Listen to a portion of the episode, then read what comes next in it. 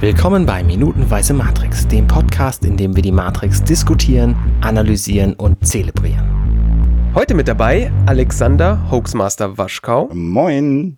Außerdem dabei Arne Kotnager Rudert. Schönen guten Abend, hallo. Und als Gast Kriminalpsychologin und Autorin Lydia Benecke.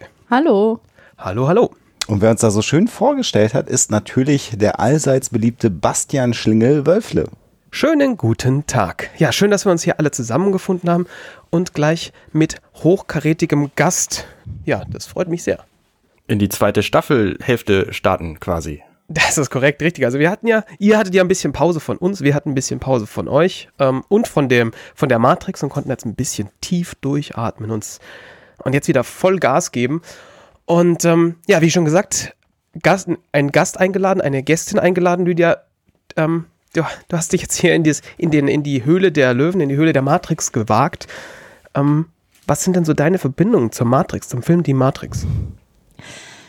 Ähm, 1999 war ich ja noch äh, selber ein Teenager und ich habe den auch äh, nicht im Kino gesehen leider, sondern erst als der dann auf, ich weiß gar nicht, ob das noch VHS war, also auf jeden Fall ein vorsinnflutliches. Medienorgan. Ich glaube tatsächlich, ich hatte eine VHS Oh Gott. Das ist ja schrecklich ein bisschen. Ja, Mann. Und da war ich also mit der VHS, da, da war ich ungefähr 16, jedenfalls gut. Ähm, ich weiß noch, dass äh, damals ein Ex-Freund von mir sich das Matrix-Handy gekauft hat. Wow. Und da mega stolz drauf war. Und damals waren wir ja alle der Meinung, dass er was Tolles. Ähm, und ansonsten war der sehr interessant und unsere Lehrer damals in der Oberstufe in der Janusz Korczak Gesamtschule waren sehr angetan von diesem Film. Wir hatten den, glaube ich, auch mal in Philo mal, weil die dann meinten, das wäre doch jetzt super, wenn man die jungen Leute da abholt, wo die stehen und mal da auch philosophisch drauf schaut. Also offensichtlich ähm, gab es da verschiedene Berührungspunkte mit diesem Film damals für mich. Wie kam es denn, dass du den nicht im Kino gesehen hast? Also, wir hatten da schon drüber geredet, der, der war hier so omnipräsent in der Werbung, als der ins Kino kam. Also, du kamst fast nicht dran vorbei. Wie, wie, wie kam es denn, dass das bei dir nicht passiert ist? Ich glaube, dass als er im Kino war, ich noch 15 war und ich glaube, der war ab 16. ich glaube, ich bin da nicht reingekommen, tatsächlich. Die waren auch echt streng bei uns an Das ist ein bisschen Kinos. traurig fast schon. Ja, wem sagst du das? Ich hoffe, vielleicht hole ich das mal irgendwann nach zum 20-Jährigen oder so. Ähm, dann gibt es den bestimmt auch in viel, viel, viel besserer Bild- und Tonqualität, ne, zum 20-Jährigen. Da würde ich mich drüber freuen. Und ach so, ich wollte noch sagen, natürlich waren die schwarzen Ledermäntel auch ein Thema, weil natürlich dann äh, viele Menschen sich diese schwarzen Ledermäntel gekauft haben. Leider im selben Jahr aber auch äh, dann äh, dieser Amoklauf in Columbine war, der auch mit schwarzen Ledermänteln in Verbindung gebracht wurde, obwohl die sich wahrscheinlich eher bezogen haben auf einen Film von 1995 mit Leonardo DiCaprio, wo er in einer Traumsequenz nämlich in einem langen schwarzen Ledermantel in seiner äh, Schule umherschießt, wie dem auch sei. Danach waren schwarze Ledermäntel sowohl cool als auch verpönt und deswegen war das ein ganz großes Thema damals. Ja, Ähm, jetzt ähm, gibt es ja Menschen, äh, Lydia, die behaupten, dass du in irgendeiner Art und Weise Berührungspunkte mit äh, der Gothic-Szene hast. Ich weiß ja nicht, wie die da auf diese Idee äh, kommen, kommen Ja. können. Ähm, äh, tatsächlich war es bei mir so, dass ich äh, auch vor Columbine und äh, davor ja auch da schon schwarze Mäntel getragen habe und Industrial äh, Technos gewesen bin. Das habe ich hier schon tausendmal erzählt in diesem Podcast. Ah, ja. Wie, wie ist das bei dir? War, war das von der, vom, vom Look and Feel der Film etwas, wo du dich zu so. Hause gefühlt hast, auch äh, bei der Matrix? Oder warst du dann noch nicht so in der schwarzen Äh, Doch, Szene drin? die Ästhetik hat mich mega angesprochen und damals gab es zumindest, ich glaube, ich habe da gerade das Internet bekommen ungefähr zu dem Zeitraum und das war noch nicht so umfassend wie heute, möchte ich mal sagen, inhaltlich. Deswegen gab es äh, nicht viele Möglichkeiten, ähm, sozusagen medial solche ästhetischen Anknüpfungspunkte zu finden. Ich war also schon ganz begeistert von der Ästhetik dieses Films äh, und ich weiß auch, dass ich einen schwarzen Ledermantel hatte. Ich könnte jetzt aber auch nicht mehr genau sagen, ob ich den vorher oder nachher gekauft habe. Jedenfalls nicht bewusst in Anlehnung an diesen Film, sondern eher wahrscheinlich, weil man dann an die Dinger rankam. Ich habe ja in Bottrop gewohnt. Da gab es jetzt nicht so viele Grufti-Klamotten. aber in Essen, in der nächstgrößeren Stadt, gab es dann irgendwann einen Laden. Aber ich glaube, der hat auch ein paar Jahre später erst aufgemacht. Da konnte man sich dann mit so äh, schwarzen Klamotten einkleiden. Und ansonsten habe ich dann eher so äh, durchschnittliche schwarze Klamotten gekauft, weil man halt nicht so gut an alternative Sachen rankam. Da war der Film natürlich schon ziemlich äh, schöner Ausblick, was man so machen könnte, wenn man die richtigen Läden in der Nähe hätte, was zu dem Zeitpunkt bei uns aber noch nicht so richtig der Fall war. Soweit ich mich erinnere. Genau. aber das war's, das heißt, du warst aber so dem, dem Schwarzen schon vor Viel früher. Ja, da war ich zwölf, also Jahre vor dem Film. Ähm, da gibt es noch Fotos, wie ich im Sommerurlaub schwarz trage und meine Mutter sich voll aufregt, weil ich nämlich äh, also aus, aus einer polnischen Familie komme und in Polen trägt man nur schwarz, wenn jemand stirbt. Und sie meinte so, boah, voll respektlos, es ist keiner gestorben und wie kannst du jetzt Trauerkleidung tragen? Und ach, das gab Diskussionen. Also ich weiß genau, dass ich da mit äh, zwölf mit angefangen habe, genau. Dann aber auch schön, hast du gerade schon gesagt, äh, andere Menschen, coole Menschen zu sehen, die auch schwarz tragen. Ja, ja, also tatsächlich, das ist ja eh in dem Film äh, ganz schön, äh, wenn die auch in diesen Club da gehen. Also ich meine, hallo, ich war in einem Alter, wo man nicht mal ansatzweise in so einen Club reingekommen wäre, selbst wenn es den bei uns gegeben hätte, was nicht der Fall war. Also von daher war das schon so ein Ausblick auf die große Welt und wo es vielleicht auch Orte gibt, wo man sich mit seiner Ästhetik auch mit anderen Menschen treffen könnte. Und da habe ich, äh, also ich habe auch schon vorher beschlossen, dass ich unbedingt in eine Großstadt ziehen muss, weil ich mir dachte, ähm, ich hätte gerne Anknüpfungspunkte zu anderen Menschen, die zum Beispiel ästhetische Vorstellungen mit mir teilen. Und davon gab es bei uns in Bottrop damals nicht so viele. War es denn wenigstens ein 70 Zentimeter Fernseher oder so ein 35 Zentimeter Fernseher, auf den du den Film gesehen Gute hast? Frage. Ich weiß nur, dass das so einer dieser, dieser Röhrenfernseher war, also noch riesig. Ne? Also Wohnzimmerfernseher Ja, ja. Also nicht sowas hier, nee. so klein, Nee, nee. immerhin. Ja. Aber die Bildqualität und Tonqualität war natürlich trotzdem im Vergleich zu heute äh, lächerlich. Wir können, glaube ich, im Laufe der Woche nochmal mit dir als Psychologin Ah ja. äh, auch nochmal Ja. drüber sprechen, weil mich der Film so was, was so Themen wie, wie Realität und so auch sehr abgeholt hat. Da können wir ja Mhm. diese Woche auch nochmal ein bisschen mit dir drüber reden. Äh, aber ich glaube, wir steigen mal in die Minute Einschlingel, oder? Das würde ich mal sagen. Also wir, wir ähm, springen hinein und sitzen, wie ihr euch vielleicht erinnert, ähm, vor der Pause noch mit Agent Smith am Tisch. Also nicht wir tatsächlich, äh, sondern ähm, Cypher. Sitzt mit ihm am Tisch, isst gerade sein Steak, das er, das er bekommen hat und ähm, verhandelt. Sag mal, hast du dich gerade ernsthaft mit Cypher identifiziert? Ja, natürlich. Also allein schon aus Bartgründen. Ja, verstehe. Also ich muss mal gerade gucken. Du hast aber ein bisschen mehr Bart als Cypher, würde ich behaupten. Ähm, Nach deiner aktuellen Bartpracht, die man so im Internet entnehmen kann. das ist tatsächlich korrekt. oder? Ja, so ein bisschen schon, ja. Wo, wobei, ich hatte mir, naja, naja, also er hat nur ein bisschen mehr Bart, äh, ein bisschen weniger Bart gerade, weil die Seiten, der, die Seiten wachsen gerade erst wieder nach. Also Okay. das, ja, äh, ja, das ist eine lange Geschichte. Darf man sich so als Vegetarier eigentlich Koteletten stehen lassen oder? Das ist sehr, sehr schwierig. Also bei mir sind es Sojakoteletten. Ich Okay. sehe gerade ein Foto von dir. Genau. Okay. Oh. Äh, hübsche Fotos habe ich hier gerade von dir Ich wollte gefunden. gerade sagen, du klingst jünger, als du aussiehst. Ja, er sieht einfach viel älter aus, das ist ein Problem. Oder vielleicht liegt es echt nur in den Fotos, ich weiß nicht. Ich weiß nicht genau, was du gerade siehst, ob du das aus dem Slack gerade siehst, dann, Nee, nee, nee, nee, nee. Ich bin, wir gucken uns gerade dein Instagram-Profil an. Oh je. Ich, weiß, oh, ich nehme einfach, ich sage Ich habe einfach den Eindruck, das. dass du dich sehr viel mit Essen beschäftigst. Ja, er ist so ein veganer Foodblogger eigentlich in seinem echten Leben. Ah, Das hätte, das hätte jetzt aber auch eine, eine versteckte Beleidigung sein können, dass ich, dass ich sehr fett bin. Das würde ich nicht sagen. Nee, wir sehen dich hier auch Nee. gerade Baumstämme durch den Wald tragen, Ah ja, wie, da, wie, wie Weiland Rocky, als er sich auf Ivan Drago vorbereitet hat. So, so ähnlich lief das. Aber äh, anderer Film. Ich wollte nur gerade Lydia äh, kurz deinen Bart äh, visualisieren, damit sie das sich vorstellen kann. Also da hat Cypher so ein bisschen aufgeräumteren Bart als Das ist korrekt. Ja. Aber äh, wo wir da vom Essen reden, also zurück zum Essen, zurück an den, an den Esstisch äh, mit, mit Agent Smith und Cypher. Genau, also wir, wir bekommen jetzt das Ende mit. Also wir haben ja in der, in, vor der Pause hier bei Minutenweise Matrix ja schon herausbekommen. Also ich meine, eigentlich kriegt man den ganzen Film ja, ja auf die Nase gedrückt, dass Cypher der Verräter ist. Also ich glaube, das ist Ja. sehr deutlich. Und wir wissen jetzt aber, um was es geht, weil man hat ja bis zu diesem Moment, bis zu dieser Minute, weiß man noch nicht, wen er verrät oder was er verrät. Man Obwohl der wirklich optisch und von der, ich weiß nicht, Art, wie er auftritt, ich bin ja so katholisch sozialisiert und das weiß ich noch schon beim ersten Mal, dachte ich mir so, Alter, das ist Judas. Also, ich weiß nicht, wenn du die, jede Woche, damals war ich noch Messdiener, als ich den gesehen habe, ne? also sehr fleißig in der katholischen Kirche aktiv und irgendwie, wenn du katholisch sozialisiert bist, finde ich, leuchtet der wie, als würde dem Judas auf die Stirn tätowiert stehen, so. Also so stellt man sich den Judas vor, wenn man Katholik ist, behaupte ich mal, ich weiß nicht. Das ist krass, weil ich hatte, ich hatte, also mich hat das wirklich überrascht. Echt? Also das, ja, ja, also ich hatte das irgendwie überhaupt nicht abgesehen. Äh, also vielleicht, ich meine, gut, auf der anderen Seite, ich war damals 16, da ist man halt auch ein bisschen bescheuert noch und keine Ahnung, keine Ahnung, ob das heute genauso wäre, aber für mich war überhaupt überhaupt nicht absehbar, dass, dass er die ganze Crew verraten würde oder dass er Morpheus verraten würde.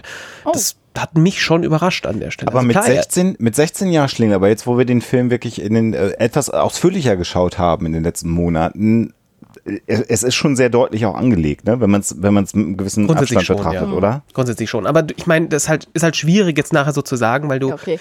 du bist natürlich, also du weißt es natürlich. Es ist nicht so, als könnte man sagen, ich tue jetzt mal so, als wüsste ich es nicht, weil du weißt es natürlich. Stimmt. Aber ja, du, Judas, hast du denn auch bei, bei Neo dann die Jesus-Assoziation gehabt? Weniger. Komischerweise war der mir einfach als Bösewicht äh, deutlicher als alle anderen Eigenschaften. Vielleicht liegt das daran, dass ich Bösewichte gut erkenne. Schön, gut für meinen Job, ne? Aber nein, äh, das ist jetzt natürlich Überspitzung zwecks Verdeutlichung. Trotzdem, ähm, der wirkte halt äh, ein bisschen, vielleicht weil der arrogant ist, weil der kühl ist, distanziert ist im Verhältnis zu allen anderen in dieser Gruppe. Also so diese kleinen Clues, die aber in so einem sozialen Gefüge irgendwie durchscheinen. Und da du weißt, dass in so einem Film immer irgendwer der Bösewicht ist, und wahrscheinlich äh, irgendeiner in der Crew dann, ist ja meistens so, dann ein Verräter, ne? Also von allen, die da die potenziellen Verräter waren, war der mir einfach eindeutig der am ehesten wahrscheinlich irgendwie. Der war am distanziertesten, was Neo angeht, ne? Also der hat ja nicht gesabbert. Alle anderen haben ja gesabbert Also und er, er war immer sich so. irgendwie anders, ne? So und eben dieses kühle, distanzierte und spätestens, wo der mit Neo dann das Gespräch führt, so von wegen, ähm, wie war das noch? Ja, äh, ich glaube, hätte ich vorher gewusst, worauf ich mich einlasse und so und spätestens da ist klar, dass der halt eigentlich da raus will. Aber eigentlich jetzt nicht äh, im, im Sinne, äh, wenn wir bei dir sind als Kriminalpsychologin, äh, so richtig pathologisch nicht. Der ist einfach nur extrem auf seinen eigenen Vorteil bedacht. Ne? Ja, und das ist es. Es ist ja nicht jeder Mensch pathologisch, der äh, etwas tut, was eben nicht so gut ist für seinen Mitmenschen. So, und ich bin immer vorsichtig mit dem Begriff böse. Böse ist ja immer die Frage, wie man das definiert, aber auf jeden Fall, man würde ihn jetzt hier als den Bösewicht äh, sehen, weil er seine Freunde verrät und sich auch sehr kaltblütig am Ende verhält. Die Frage ist, welche Entwicklung hat dazu geführt? Das Wir kennen so- ja die ganze Vorgeschichte nicht. Wir wissen nicht, unter welchen Umständen er rekrutiert wurde. Er kritisiert ja auch an Morpheus, dass er sagt, als Morpheus ihm die Pillen angeboten hat, hätte er ihn nicht darüber aufgeklärt, welche Folgen das wirklich hat. Ich Ja, weil- hätte lieber die andere genommen. Möchtest Genau. du nicht auch zurück? Ne? So, und er fühlt sich also verarscht von Morpheus. Er fühlt sich eigentlich äh, in eine Sache reingezogen, von der er nicht absehen konnte zu dem Zeitpunkt, als er die Entscheidung getroffen hat, was das für Folgen für ihn haben würde. Und dadurch rationalisiert er sich, dass er sozusagen ja auch äh, verarscht wurde und dass er jetzt halt drastische Mittel ergreifen muss, um für sich das Beste wieder rauszuholen, eben zurückzugehen. Also von daher, er glaubt natürlich auch, dass er sozusagen nur äh, Gerechtigkeit für sich herstellt. Und viele Menschen, die halt planvoll was Böses tun, haben eine Rationalisierung dafür. Wenn dies oder jenes nicht gewesen wäre, dann müsste ich dies oder jenes jetzt nicht tun. Und von daher ist das gar nicht so untypisch, was er da macht. So geht das übrigens Arne, der die ganzen Folgen schneiden muss, Arne. Wenn du das vorher gewusst hättest, wie viel Arbeit dieser Podcast macht. Oder? Nee, nee, alles klar, kein Problem. Ich finde das ganz schön an diesem Moment, weil nämlich Cypher hier einfach klar macht, dass er den, den religiösen Glauben, den Morpheus vertritt, an dieser Stelle einfach nicht mehr verfolgt. Also er glaubt einfach nicht, dass Morpheus mit irgendwas, was er sagt, recht hat. Und deswegen ist er halt gegen Morpheus. Und auch wenn Morpheus jetzt der Überzeugung ist, dass Neo der Auserwählte ist, dann sagt Cypher nein. Also egal, ob da irgendwelche, irgendwelche Zeichen für sprechen oder nicht. Cypher Mhm. ist jetzt einfach nach neun Jahren des, des Rumfristens auf diesem Schiff und wer weiß, wie viele mögliche Auserwählte da vorher schon gelandet Ja, sind. genau. Ist er einfach frustriert und das ist auch eine nachvollziehbare Handlung. Dass er dann nachher irgendwie kaltblütig die anderen alle abmurksen ist lässt, hart, das ist genau. hart, ja, so. Aber Auch auf die Art, wie er es tut. Aber da sieht man ja, dass er schon sehr viel Frust aufgebaut hat innerlich. Ne? Ja, Und, genau, Ähm, genau. Wahrscheinlich musste er auch die anderen abwerten, um sich äh, auf diese Art seinen Verrat. Er wusste ja, wenn er die verrät, werden die sterben. Es war eigentlich klar, dass er nicht nur Morpheus verrät, sondern dass damit dann auch die Crew draufgehen wird irgendwie. Ne? Und Äh, irgendwie auch alle Menschen, die noch existieren. Ja. Ne? Am Ende, wenn man es mal ganz Genau. groß fasst. Ähm, Und interessant ist ja auch, dass er gesagt hat in dem Gespräch mit Agent Smith, ich will mich an nichts erinnern. Das heißt, er weiß, egal wie bösartig er jetzt ist, es wird resettet und er wird kein, nicht mal ansatzweise schlechtes Gewissen haben müssen. Egal was er tut, er hat sozusagen die Freifahrtkarte zu tun, was er will, weil er anschließend eh nichts mehr davon wissen wird. Das ist natürlich auch interessant, weil wenn er nämlich eigentlich kein Problem mit seinem Gewissen hätte, dann würde doch gar nichts dagegen sprechen, sich einfach an alles, was vorher war, zu erinnern. Ich finde es interessant, dass er einen kompletten Reset für sich wünscht. Also Nee, wie da- Wiedergeburt. das liegt aber nicht daran, dass er jetzt böse, also dass Genau, er böse. Dinge macht, sondern das liegt daran, dass er einfach nichts davon wissen will, wie es, wie es in der Welt Aber er wirklich könnte ja auch, aber das Verrückte ist, er könnte doch die Matrix-Welt auch genießen, wenn er es wüsste. Also ich habe mir mal gedacht, selbst gerade dann, also wenn du weißt, wie viel Unangenehmes du vorher erlebt hast und dann sozusagen in der absoluten Dream-Realität durchgespielt dann, existierst, ne? genau, dann genießt du doch diesen Megatraum viel Ja, vielleicht mehr. auch nicht. Weil du weißt doch, du weißt doch, dass das alles nur gelogen ist. Also wenn du, wenn du nicht Okay. wissen möchtest, dass das alles in, also dass er möchte nachher irgendwie berühmt sein und reich sein. Wenn du Mhm. ja. halt weißt, dass das alles nur, nur von einem, von einer Maschine dir vorgegaukelt wird, dann genießt du das vielleicht weniger, als wenn du einfach glaubst, dass es so ist. Das ist halt die Frage, ne? Weil ich denke jetzt wieder an Total Recall, wo die Leute sich ja dann in dem Film immer Mhm. für eine begrenzte Zeit in ihre Traumrealität beamen, wissend, dass es eine Traumrealität ist und dennoch in der Lage sind, die Traumrealität zu genießen. Und reich und berühmt, so Sänger oder so, ist jetzt ja auch nicht unbedingt der Garant für ein glückliches Leben. Also wir Das weiß jetzt- er natürlich äh, nicht. Ja, aber wir haben ja in den, in den letzten Jahren doch einige, einige Suizide von, von Ja. Menschen erlebt, die man äh, zum Teil selber ja auch als Künstler verehrt hat, wo Mhm. man hinterher sagt, oh mein Gott, irgendwie eigentlich alles gehabt. So das Typische, warum müssen die sich umbringen? Und Jo. das, das ist halt auch nicht das, was, was glücklich Nee. macht. Also nee, zumindest nicht zwingend glücklich Anderes macht. Thema, genau. Aber ich muss sagen, äh, dazu habe ich ja den einen Vortrag, ich weiß gar nicht, hast du den mal gesehen, Alexa? Mit Eminem? Äh, ja, äh, habe ich gesehen. Zumindest Den hab die ich jetzt ein bisschen geupdatet. Ja. Ich habe den ein bisschen geupdatet, weil immer die Frage ist, ob die Leute, äh, die gerade in der Musikbranche berühmt werden, nicht dadurch berühmt werden, dass sie vorher schon persönlichkeitsauffällig waren, zumindest akzentuiert, und dass diese Persönlichkeitsakzentuierung dann etwas dazu beitragen, dass sie es schaffen, da äh, besonders erfolgreich zu werden. Und dann möglicherweise aber gleichzeitig die Ursache dafür sind, dass die dann äh, an Drogen, Alkohol und Suizid äh, gerne mal oder irgendwelchen Unfällen, die mit Drogen oder Alkohol zu tun haben, dann sterben. Also ähm, ja, werden die unglücklich, weil die berühmt sind, wohl eher nicht, aber die schaffen es auch nicht, sozusagen mit sich klarzukommen, auch wenn sie reich und berühmt sind. Sie merken dann irgendwann, das ist gar nicht die Lösung für ihr Problem. Das wird er dann, würde er dann auch merken vielleicht, aber äh, ja, das werden wir natürlich nie erfahren. Wir reden hier, ihr müsst einsteigen, Jungs. Sonst.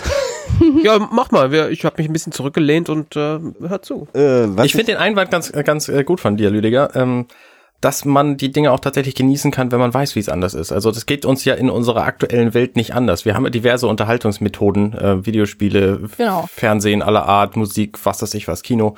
Ähm, und da wissen wir auch überall, dass es nicht echt ist und äh, genießen es trotzdem. Also Eskapismus halt, ne? Ja, Ist aber doch Genau. schon nochmal was anderes, als wenn das dein Leben ist. Naja, Weißt du, es gibt Leute, denen, deren Leben ist aber Videospiel. ja. Ja.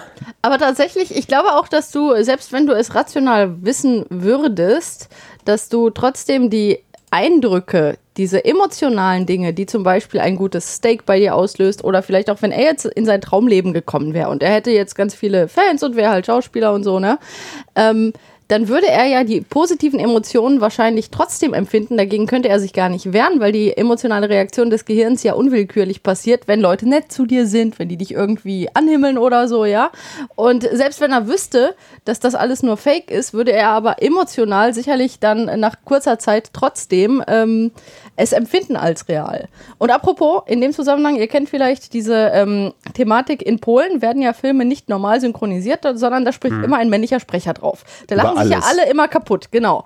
Und das zum Thema, was das Gehirn alles ausblenden kann. Natürlich merkst du das, aber ich bin ja, äh, ich kann ja Polnisch und innerhalb von zwei Minuten assimiliert dein Gehirn die Informationen, weil du hörst ja leise die Tonspur, die Originaltonspur mit den Männern und den Frauen. Und dein Hirn assimiliert diese zwei Tonspuren und du merkst es nicht mehr.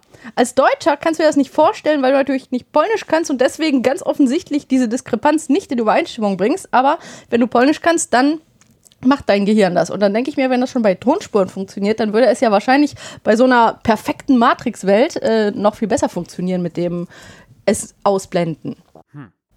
Äh, ich finde übrigens, wenn wir dann mal weitergehen in dieser Minute, den Kontrast einfach unfassbar geil zwischen der Szene, deren Ausgang wir ja hier noch sehen mit dem Moment, Steak. wir haben über die erste Szene aber noch gar nicht aus, ausgiebig gesprochen. Entschuldigung, Arne, wenn du da noch. Also das würde ich vorher, vor dem, vor dem. Wechsel würde ich da vielleicht noch mal drüber reden, gerne. was die eigentlich in dieser Minute passiert. Ach, natürlich. Denn wir haben ja eigentlich nur er über die eigentlich letzten verrät. Minuten gesprochen gerade. Ja. Agent Smith sagt halt, was er, was er haben will und Cypher sagt dann, dass er ihm das nicht geben wird. Nämlich die Zugangscode zu Zion, der Stadt, über die in diesem Film nur gesprochen wird, mit den letzten verbliebenen Menschen. Ja.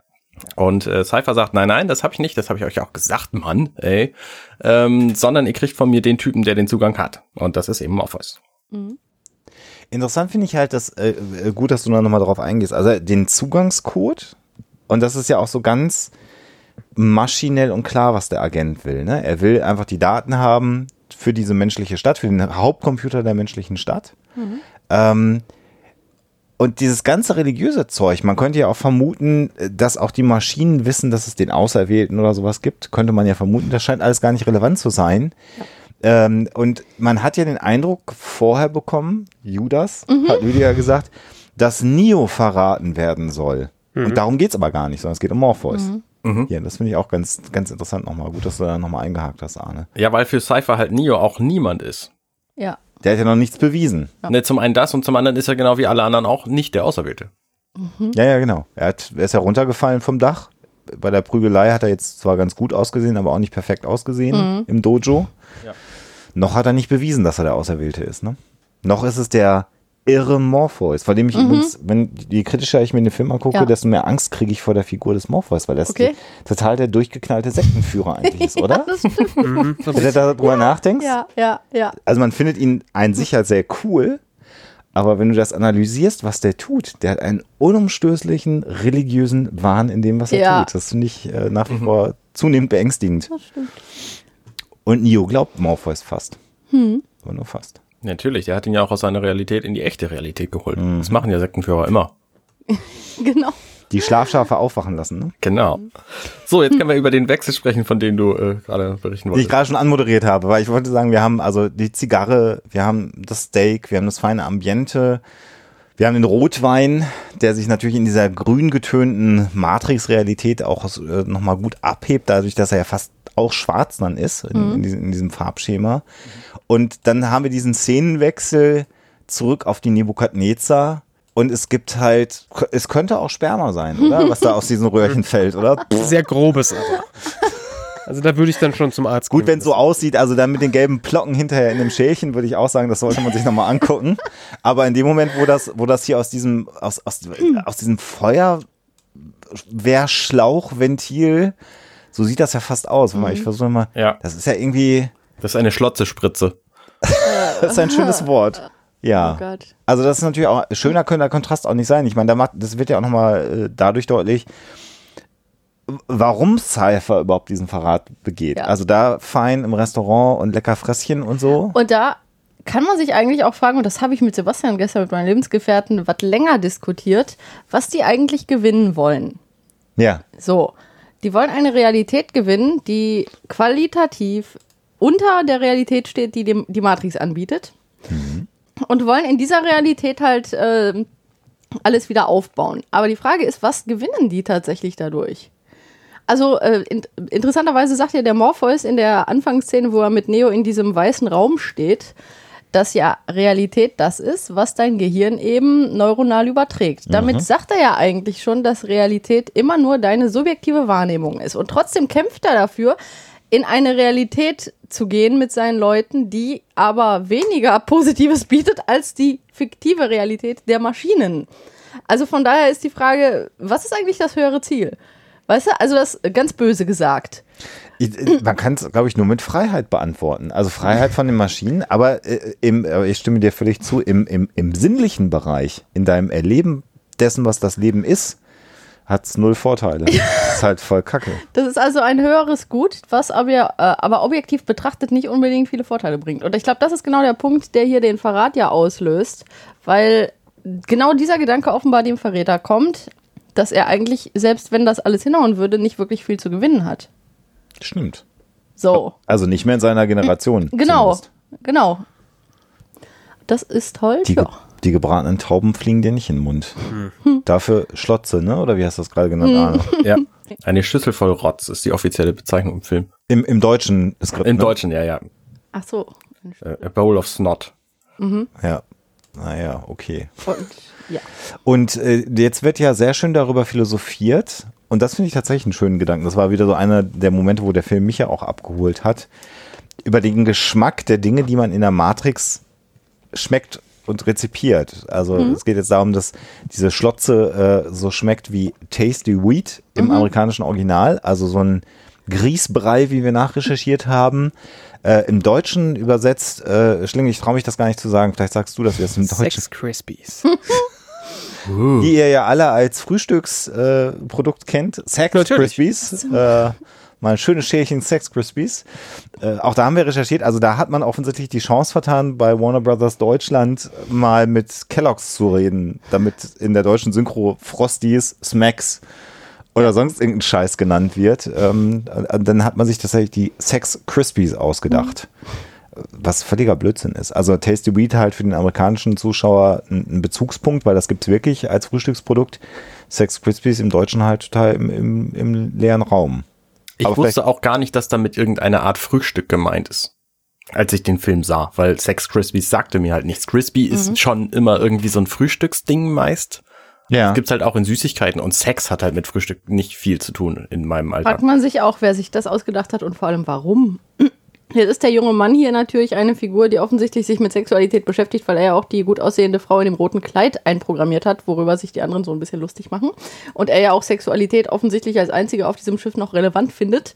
Aber ähm, nun ja, es äh, scheint so ein bisschen durch zumindest. Er ist noch der adoleszenteste Ja, von genau, allen, genau. oder? Das ist sicher hormonell bedingt, aber auf jeden Fall, vielleicht hat man dann gedacht, ja, der beschäftigt sich ständig mit Sex, also würde der wahrscheinlich auch Sex Crispies benennen. Naja, gut. Hm. Keine Ahnung. Wir müssten mal den Menschen ausfindig machen, der das Drehbuch auf Deutsch geschrieben hat, um dann herauszufinden, was der Gedanke war bei Sex Crispies.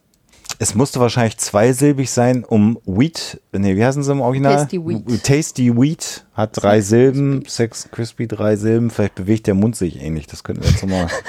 das ist ja für so einen Synchronisator auch nicht ganz Ja, unerheblich stimmt. manchmal, aber das ist halt total bescheuert. Die Löffel finde ich übrigens, oder diese, was sind das, Gabeln oder Löffeln? Sporks auf jeden Fall, weil sie sind, Göffel. die sind beides, ja, ich weiß genau, das ist das deu- deutsche Wort dafür.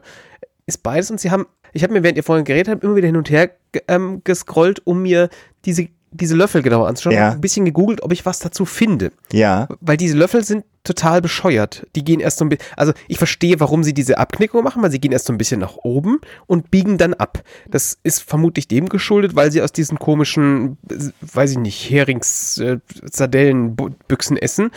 Und ähm, dann kannst du natürlich besser da reinlöffeln. Aber dann wird es reichen, den Löffel einfach zu biegen. Es sieht so ein bisschen aus, als hätte der so, eine, so einen 90 Stoßdämpfer da drin. Und das macht überhaupt keinen Sinn. Stimmt, jetzt wo du es sagst. Und der, aber hinten, der hinten am Tisch sitzt, der hat einen normalen Löffel in der Hand. Ja, genau. Der, oder? Ja. Einer, einer hat einen normalen Löffel. Der ist wahrscheinlich vererbt worden über Generationen. Ja. Also wenn, ich lasse das jetzt hier mal Vielleicht laufen. sieht man es auch noch nicht. Also Trinity hat auf jeden Fall auch so einen, so einen Löffel im Ja. Äcker. Maus hat auch so einen Löffel. Und deswegen, es ist alles so ein bisschen. Das sieht natürlich so ein bisschen aus, als ob es handgeklöppelt aus irgendeinem anderen Zeug wäre, weil wir haben ja schon des Öfteren hier darüber gesprochen, dass sie eigentlich keine Ressourcen haben. Also die IKEA-Besteckfabrik wird wahrscheinlich in der echten Welt nicht mehr vorhanden sein. Und du musst dir dann halt selber was bauen. Und das ist doch hier ein normaler Löffel hier hinten, ne?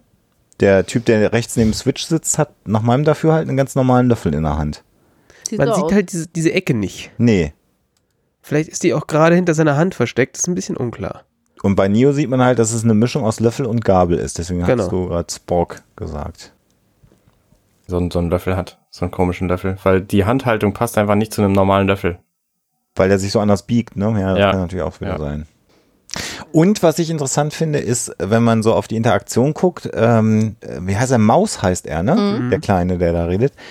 Dass Neo ihm ja aufmerksam zuhört, also immer noch als frisch angekommener. Und wenn man so Trinity im Hintergrund betrachtet, die hat hier null Reaktion auf das, was er erzählt. Wahrscheinlich, weil er das schon tausendmal beim Mittagessen runterphilosophiert Kann hat sein. äh, dass das irgendwie wahrscheinlich wie Tasty Wheat spre- schmeckt, aber äh, keiner weiß, woher die Maschinen wissen. Und das hat, macht so den Eindruck, als ob alle denken, ja, haben wir schon gehört. Jetzt erzählt er wieder die Story. Und wir sehen hier wieder schauspielerisch das eine Gesicht, was Keanu Reeves kann, bringt er auch hier wieder großartig zum Einsatz.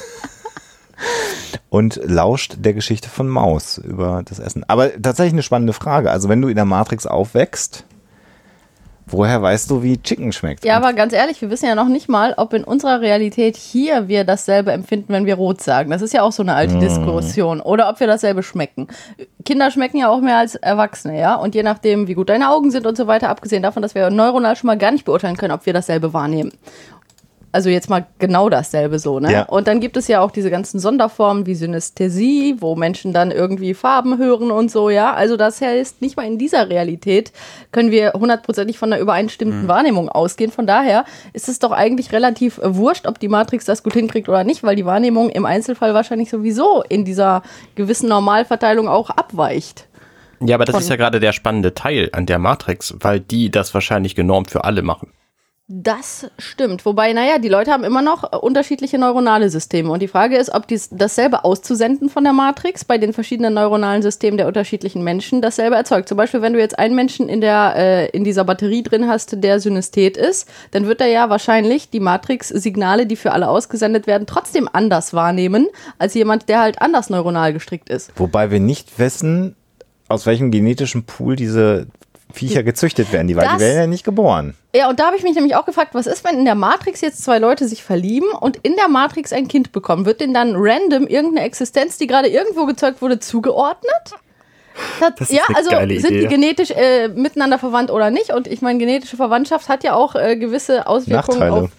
Ja, aber nicht nur jetzt physiologisch kannst du das Kind natürlich anpassen. Ist ja dann egal. Kann ja in der Matrix aussehen wie die Eltern. Aber rein von der Persönlichkeit gibt es ja natürlich auch genetische Dispositionen für alles Mögliche. Ja, also IQ ein bisschen und auch äh, bestimmte ähm, andere Sachen. Und von daher ist die Frage, ob die dann Kinder denen zuordnen, die sozusagen ähnlichen Genpool haben. Also Und- da stellen sich viele Fragen. Du machst gerade ein ganz neues Fass auf. Aber ja, das ist total spannend. Weil wenn ein Kind genetisch nicht, also es ist ja so bei Adop- Adoptivkindern, die ja dann tatsächlich nur Traits der Eltern übernehmen können durch gelerntes Mhm. Verhalten und nicht durch genetisches Verhalten. Das ist ja eine ganz uralte Diskussion, Debatte, genau. Anlage-Umwelt-Debatte. Wie lösen das eigentlich die Maschinen mal, unabhängig vom Schicken? Oder machen die immer, wenn dann zwei Leute in der Matrix sich verlieben, dann die künstliche Befruchtung parallel zu dem Sex in der Matrix? Das wäre natürlich konsequent. Genug Schläuche sind hier dran an den Leuten, um das Material zu Also das wäre schon, das wäre eigentlich die einfachste Lösung vielleicht, ähm, aber das erklären die ja nicht. Darum dauert es auch neun Monate, bis so ein Kind entsteht, weil die Schläuche einfach sehr lang sind. bis es dann in der Fabrik angekommen ist. Ne?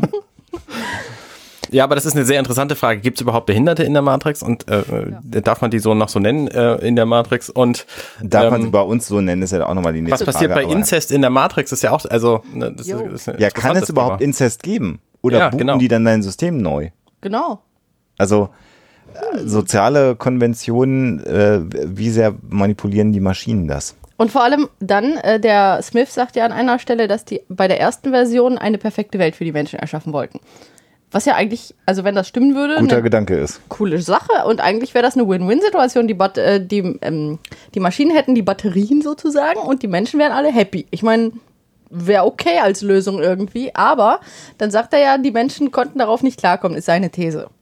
Das, ja, und äh, dann habe ich mir nämlich auch gedacht, selbst wenn du die perfekte Umwelt erschaffst, dann werden Menschen natürlich sein wie Menschen und Menschen haben Konflikte und Kriege und ihre, ne, und das kriegst du nicht raus. Du kriegst die Gewalttaten nicht alle raus und so weiter, außer du veränderst massiv die Persönlichkeit. Das wäre natürlich, aber weißt du, Wenn du die, wenn du die AfD befragen würdest, müsstest du einfach nur die muslimische Religion abschaffen dann, und da wäre die Welt gut, aber das Ja. ist leider etwas kurz gesprungen, wie wir alle Also wissen. es ist ganz klar, dass selbst in der perfekten Lebensumgebung Menschen trotzdem miteinander Konflikte äh, leben Klar. werden und sich auch traumatisieren werden und sich auch Dinge antun werden. So. Und von daher, das kriegst du nicht raus durch eine perfekte Umwelt. Das müsstest du den Menschen für verändern. Genau, und dann könntest du natürlich, ja, die, das ist die Frage, ob die Maschinen die Persönlichkeit der Menschen massiv beeinflussen können. Und auch das beantwortet dieser Film nicht. Ganz schlechter Film. haben wir, Ich gehe davon aus, dass sie das nicht können, weil sie nämlich nicht in der Lage sind, die Persönlichkeiten eben auch der potenziellen Rebellen umzu, ja, äh. Also das wäre ja die beste Lösung. Einfach alle zu sozusagen komplett willenlosen Zombies machen. Aber äh, das können die nicht. Wir haben ja auch schon mal darüber philosophiert, äh, dass es ja eigentlich gar keinen Sinn macht, dass es eine Simulation gibt. Weil der menschliche Körper würde ja auch im Koma irgendwie Energie produzieren können, wenn du Nährstoffe Ja, zuführst. warum machen die überhaupt? Weil sie nett sind. Oder weil die menschlichen Leben wiederum das für die Maschinen sind, was in der Truman Show dargestellt wird. Ein Unterhaltungsprogramm.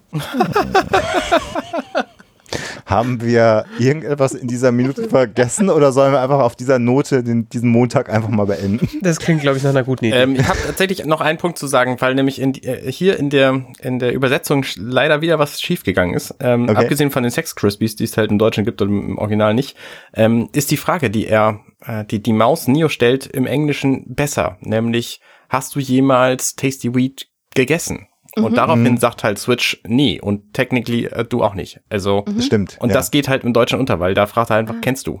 Ähm, Ah. Ja. und genau. ähm, da, darauf, äh, also ich finde den, diese Einleitung zu dieser Diskussion erheblich besser als im Deutschen. Das stimmt, das Ja. stimmt. Also lieber Film auf Englisch gucken und dafür Englisch lernen und deswegen. Auf jeden Fall. Äh, also äh, englische Filme jedenfalls. Was schade ist. Und obwohl, wenn man ihn nur auf Deutsch guckt, der Film trotzdem noch gut ist, aber es gehen halt ganz viele Zwischentöne leider verloren. Ja, ist ja oft so bei Synchros, genau. Ja, äh, Lydia, ich sag mal danke für Ja, heute. sehr gern, das war sehr interessant. Wir machen natürlich dann morgen weiter und ich sag hier schon mal aus Hamburg Tschüss.